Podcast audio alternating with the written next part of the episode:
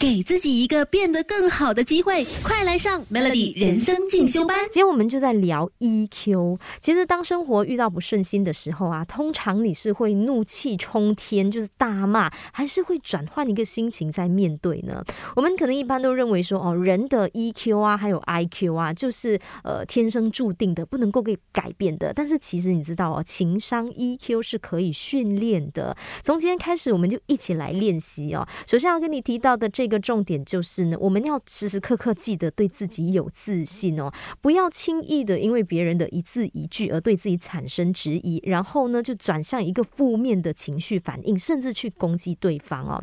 再来，你知道吗？其实有研究数据就显示，只有三十六八仙的人懂得精准的表达自己的感受，那其余那六十四八仙的人呢，经常就是因为不懂得精准的表达自己的感受而采取不合理的选择，或者是适得其反的一些。行动哦，所以如果你想要训练自己的 EQ 的话，这个重点一定要记得哦，要学会懂得表达自己的情感，给自己一个变得更好的机会。快来上 Melody 人生进修班。我们要如何训练自己的 EQ 呢？想要提醒你的就是哈，不要老是心怀怨恨，不要总是停留在怨啊、恨啊、妒忌啊这些负面情绪里面，因为这其实对我们的生活来说呢，绝对不是好事，它不能为你带来任何的好处。的，但你要记得哈，就是要懂得放下、放过自己的失误，不要总是想着自己的一些负面的经验啊，自己做错过什么事情啊，然后让自己陷入焦虑哦。其实你这样做的话，总是在想自己就是过往的一些过失啊，自己的一些失误啊，对于自己避免重蹈覆辙是没有帮助的，你知道吗？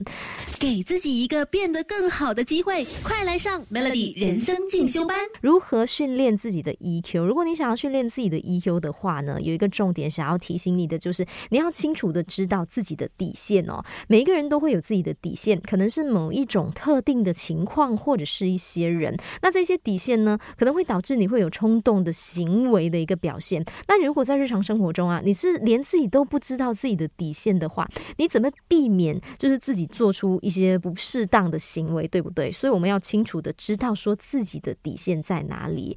再来，我们其实每一个人都会有。情绪，我们都会有悲伤、难过的时候。但当你就是在悲伤、难过、生气的时候，你还是假装自己是没事的，假装自己是幸福的，然后一直在掩饰自己的情绪哦。在这个部分呢，其实是非常不健康的哦。无论你有任何的情绪，都要记得适当的表达出来。